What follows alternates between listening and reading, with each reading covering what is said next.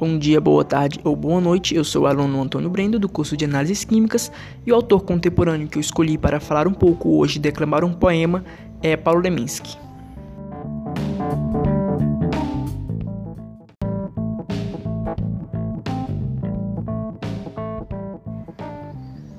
Paulo Leminski Filho nasceu em Curitiba 24 de agosto de 1944 e morreu também em Curitiba em 7 de junho de 1989. Foi um escritor, poeta, crítico literário, tradutor e professor brasileiro.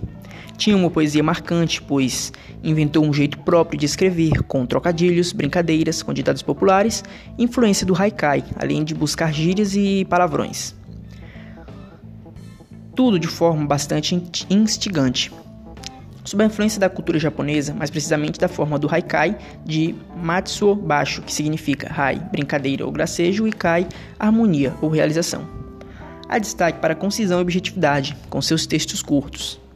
Leminski era tão influenciado pela cultura japonesa que, além de ser faixa preta em judô, escreveu uma biografia de Bansho. É, alguns de seus, de seus melhores poemas são Bem ao Fundo, Bem no Fundo, Dor Elegante, Invernáculo, O que Quer Dizer, M de Memória, Parada Cardíaca, Razão de Ser, Aviso aos Náufragos, ao, Aviso aos Náufragos, Amar Você é Coisa de Minutos, Poesia, Administério, Sintonia para Prece e Presságio, Não Discuto, A Lua no Cinema e Sem Título.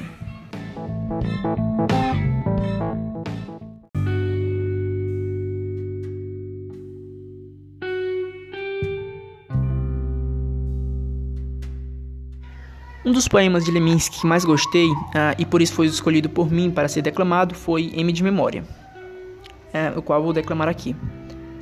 M de memória. Os livros sabem de cor milhares de poemas. Que memória! Lembrar assim vale a pena. Vale a pena o desperdício. Ulisses voltou de Troia, assim como Dante disse. O céu não vale uma história. Um dia, o diabo veio seduzir um doutor Fausto. Barão era verdadeiro. Fernando, pessoa, era falso. Malharmé era tão pálido, mas parecia uma página. Rimbaldi se mandou para a África.